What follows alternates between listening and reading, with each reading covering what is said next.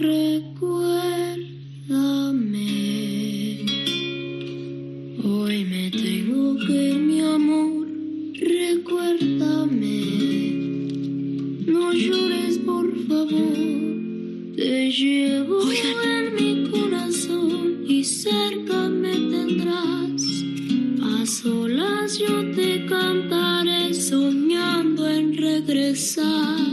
Esta canción te sonará seguro si has visto la película de Coco, eh, la película de Disney. Sucede en México y tiene por protagonistas a un niño y a su bisabuela. Y toda la película gira en torno a los recuerdos que tienen y cómo a veces cuando uno se va haciendo mayor, la memoria le empieza a fallar.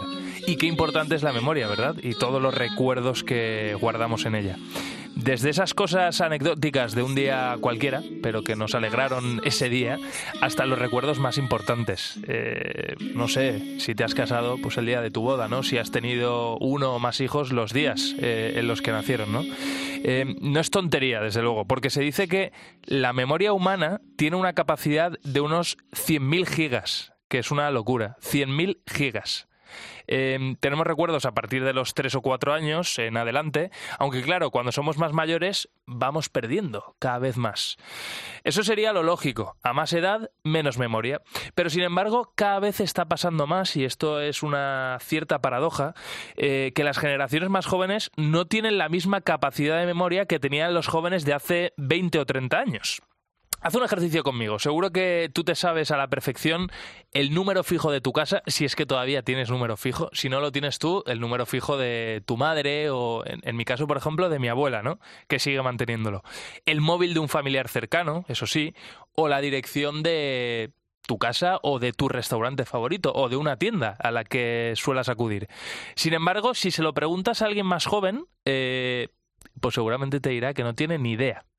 Eh, es mi caso, o sea, yo le pregunto a mi hermano pequeño que tiene 10 años menos que, que yo cuál es el número de la Yaya y no se lo sabe de memoria.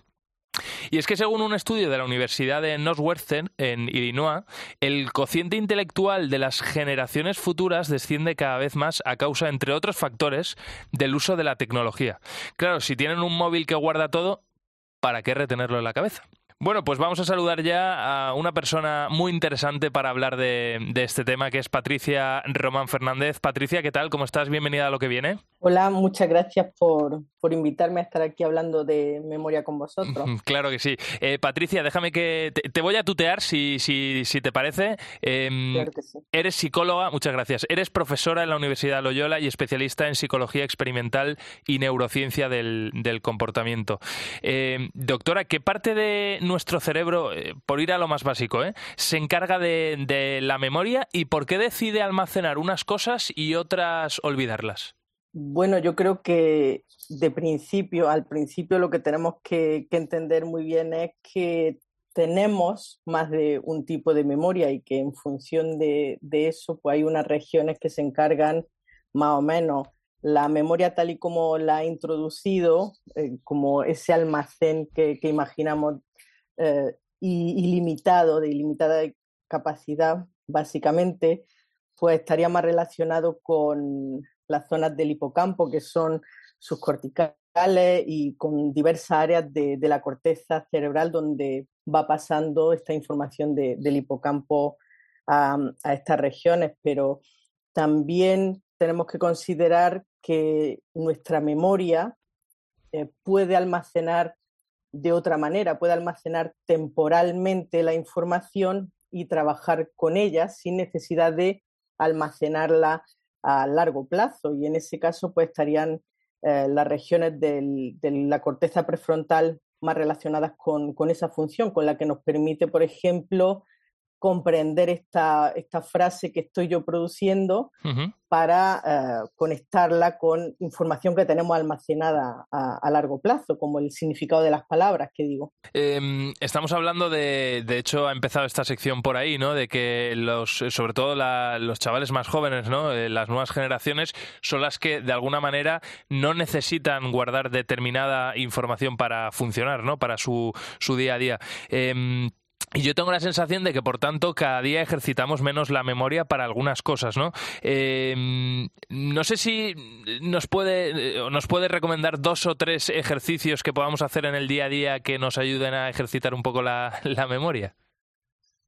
Bueno, hay múltiples cosas que podemos hacer para ejercitar la memoria. Podemos pensar que la memoria tiene, por un lado, la función de codificar la información, es decir, percibimos y manejamos esa información para luego almacenarla, que sería otra función, almacenarla en nuestra memoria y luego recuperarla, que también es diferente. Hay mucha información que tenemos disponible en memoria, en nuestra memoria a largo plazo, pero a la que no podemos acceder. No nos acordamos de algo hasta que no aparece una clave en el entorno o alguien nos menciona un episodio y hacemos ese de, ay, por Dios, ¿cómo me he podido olvidar? ¿no?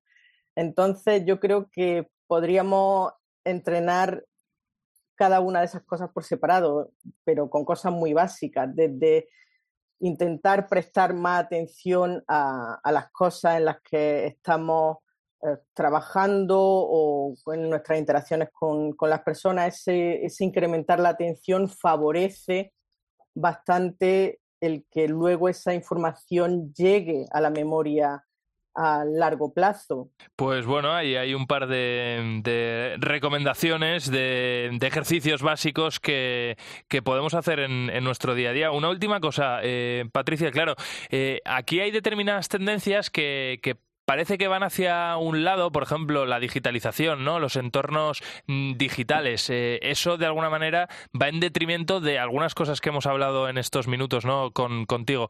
Em, yo no sé si se están eh, organizando ya eh, en este tipo de cosas siempre hay países como Estados Unidos que, van un paso por delante de nosotros, pero se están organizando algún tipo de actividades o algún tipo de sesión precisamente para aislar a la gente y fortalecer estas cosas que tú comentabas. Sí, efectivamente, el mindfulness se ha visto que parece, algunos estudios han mostrado que tiene un efecto positivo en sobre todo en, los aspectos de la memoria de trabajo, la memoria que te comentaba que está más relacionada con manipular toda la información que tenemos en, un momento dado, en el, día a día.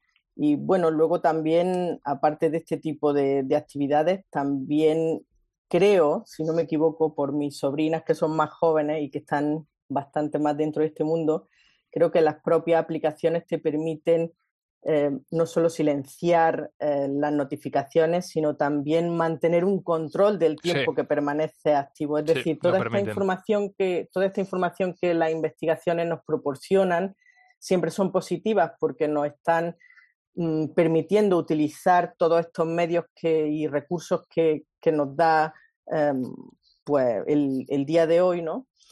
Y nos permite utilizarlos bien, saber qué efectos negativos tiene y por tanto estar alerta para, evitar esos efectos nocivos que, pueden tener potencialmente. Doctora, mil gracias por su tiempo, que le vaya muy bien. Muchas gracias. En COPE, lo que viene. Lo que viene. José Ángel Cuadrado. Pues como ya hemos comentado varias veces aquí en, lo que viene, en la cadena COPE, hablando de ciencia, de tecnología, de, futuro, tanto la Unión Europea como nuestro país, no solo el gobierno, ¿eh? Eh, biólogos, expertos en medio ambiente llevan alertándonos desde hace ya bastante tiempo del impacto que tiene el plástico y de la necesidad de sustituirlo por opciones biodegradables. Así que esta semana, en nuestro tiempo dedicado a las startups eh, de nuestro país, Made in Spain, como me gusta decir a mí, arrancamos con un proyecto que mucho tiene que decir sobre este asunto. Pablo Garrido, ¿qué tal? ¿Qué tal, José? Pues sí, es necesario adoptar medidas para reducir el uso del plástico en nuestro día a día y así buscar soluciones. Eso ha hecho la startup de la que te voy a hablar hoy. Están creando materiales que puedan sustituir al plástico. Te hablo de Pack to Earth y utilizan materiales para envasar de manera sostenible y que protejan el medio ambiente. Además, sus, componentes cuentan con una vida útil larga y las grandes marcas de alimentación ya se han fijado en ellos. Bueno, pues tiene muy buena pinta todo esto. Para ver cómo están tratando de sustituir el plástico desde eh, Pack to Earth, eh, vamos a saludar a François de Valera, que es su CEO y cofundadora. ¿Qué tal, François? ¿Cómo estás? Bienvenida a lo que viene. Hola, buenas, pues muy bien, muchas gracias por tenerme aquí en este programa. Nada, un placer escucharte. Oye, la Unión eh, Europea, como decía yo, declaró la guerra hace ya un tiempo al plástico. En nuestro país se han sustituido los productos de plástico de un solo uso. Claro, eh, ¿qué material habéis creado que ofrezca las mismas propiedades que el plástico? Porque claro, el plástico al final es algo que nunca perece, ¿no? Perece a los cientos y cientos de años, ¿no? Entonces, ¿qué habéis creado vosotros que ofrezca unas propiedades similares? Sí, eso es. Los, los, plásticos que son de origen fósil, es decir, los que vienen del petróleo, que es la mayoría, eh, tardan, mm, se piensa que unos 400 años en degradarse, aunque nadie lo sabe a ciencia cierta, claro. Eh, nosotros hemos creado unos materiales que son compostables a temperatura ambiente eh, y que además em, tienen unas altas barreras al vapor de agua y al oxígeno. Y esto permite que los productos que se envasen en esos materiales puedan tener una vida útil larga, ¿no? Para productos pues a lo mejor necesitan seis meses, doce meses de vida útil, nuestros materiales son perfectos. Eh, François, eh, me imagino que esto está patentado, que evidentemente no vais a decir, ¿no? Eh, ¿De qué materiales exactos está hecho vuestro, vuestro material? pero no sé, ¿nos puedes dar alguna pista de, qué componente tiene? porque la gente se haga una idea. Doy pistas, doy pistas, sí, sí, eh, efectivamente, son, son materiales que tenemos protegidos y están hechos a partir de plantas y de minerales. Y, y, estos, estas plantas y minerales, cuando se descomponen, cuando se compostan, no dejan ningún tipo de, eh, de residuo tóxico ni de microplástico en el, en el suelo, con lo cual eh, plantas nuevas y saludables pueden crecer en el compost que se genera al final de la vida útil del material. Qué bueno, qué interesante. Pablo. François, he observado que para las típicas bolsas de congelación, que claro, que se pueden abrir y luego pues gotear lo que tengan en su interior, las sustituís por un botón antigoteo. ¿Cómo es esto? Eh, sí, o sea, nosotros sí, sí que podemos hacer tapones para, para botellas y pouch y eh, para otros eh, componentes, otros tipos de envase con nuestros materiales y obtener pues esas propiedades que comentábamos antes.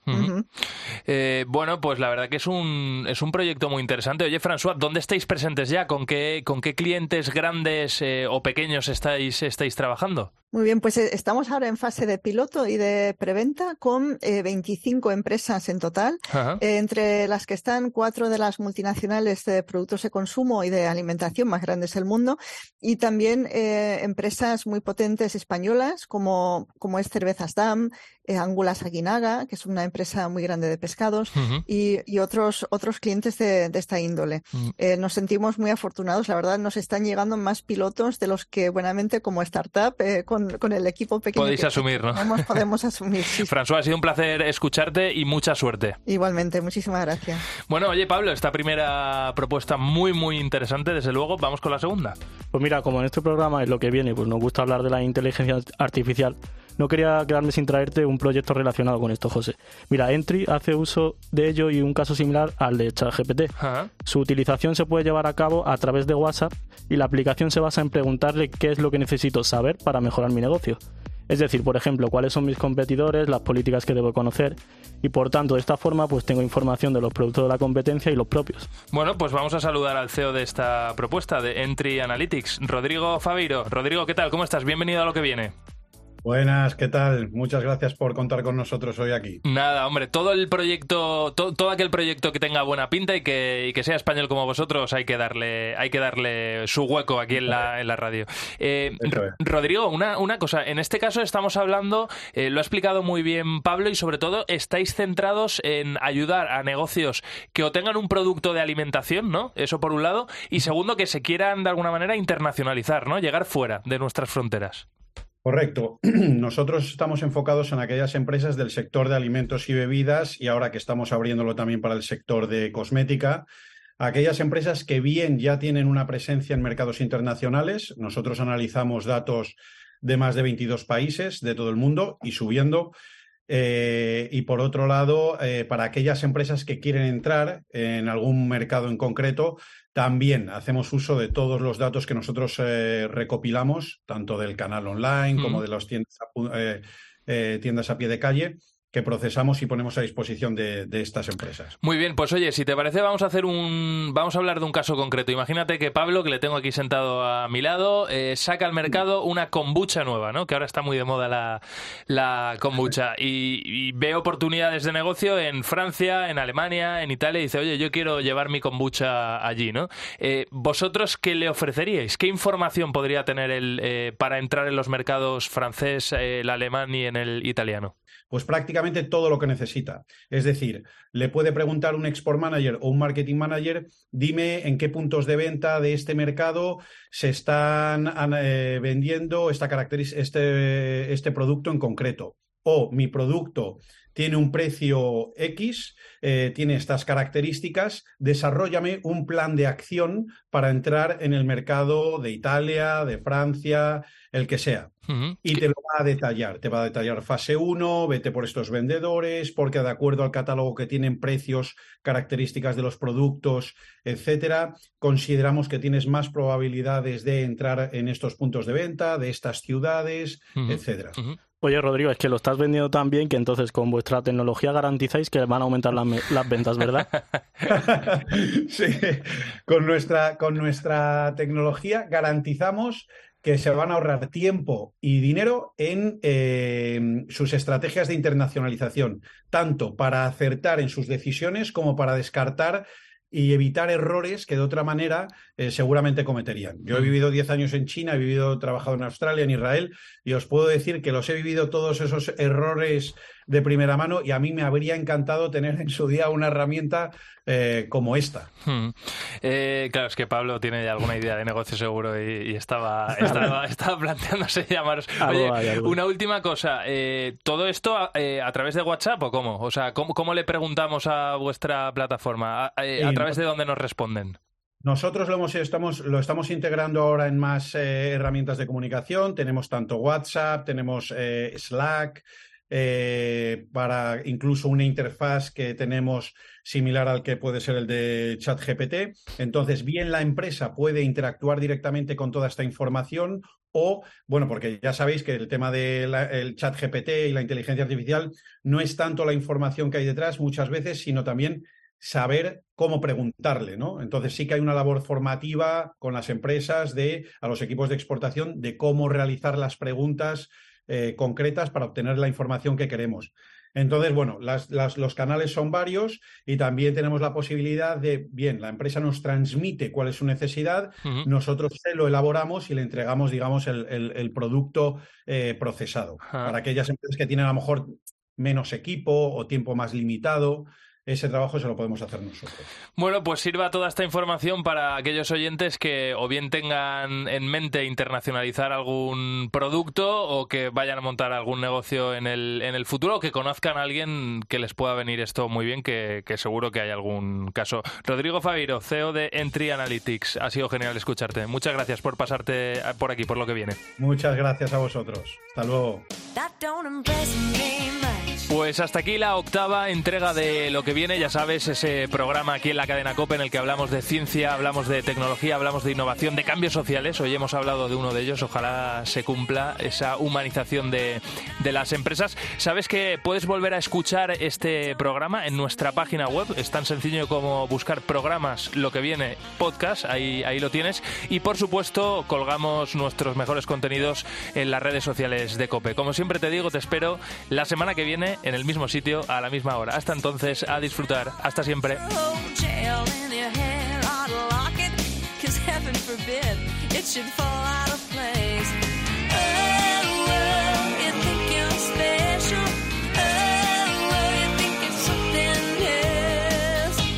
Okay, so you're Brad Pitt. That don't impress me much. So you got the looks,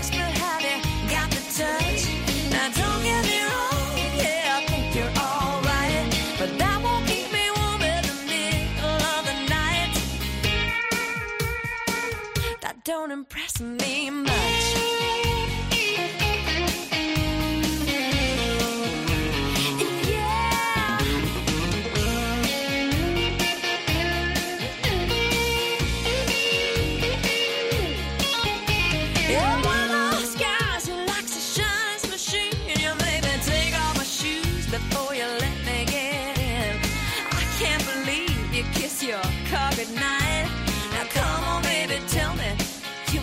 choking, right?